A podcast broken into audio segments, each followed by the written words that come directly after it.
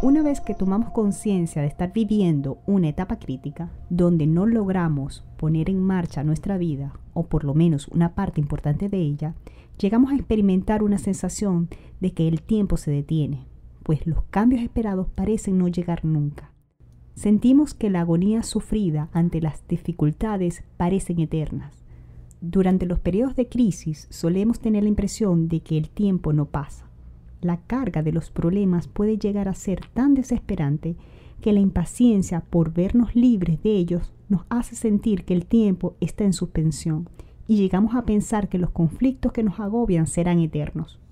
La realidad es que ninguna crisis es para siempre. Lo único constante en el universo es el cambio.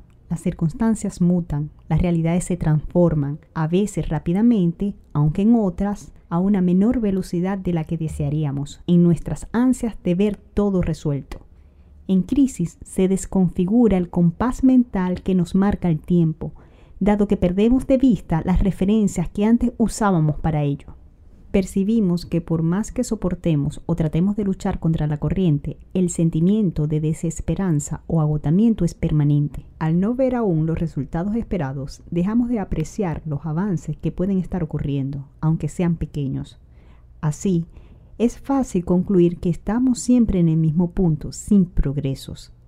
Es necesario buscar nuevas referencias para apreciar el movimiento, dejar a un lado lo conocido, para encontrar nuevos marcadores que nos permitan apreciar los avances o incluso los retrocesos.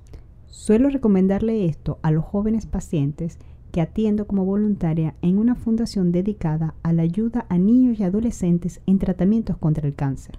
En lugar de esperar ansiosos el dictamen médico sobre el progreso o regresión después del último tratamiento al que fueron sometidos, les pido que dirijan su atención a su cuerpo, a las pequeñas mejoras que puedan sentir o a las victorias que representan cada sesión de quimioterapia o radioterapia que han afrontado.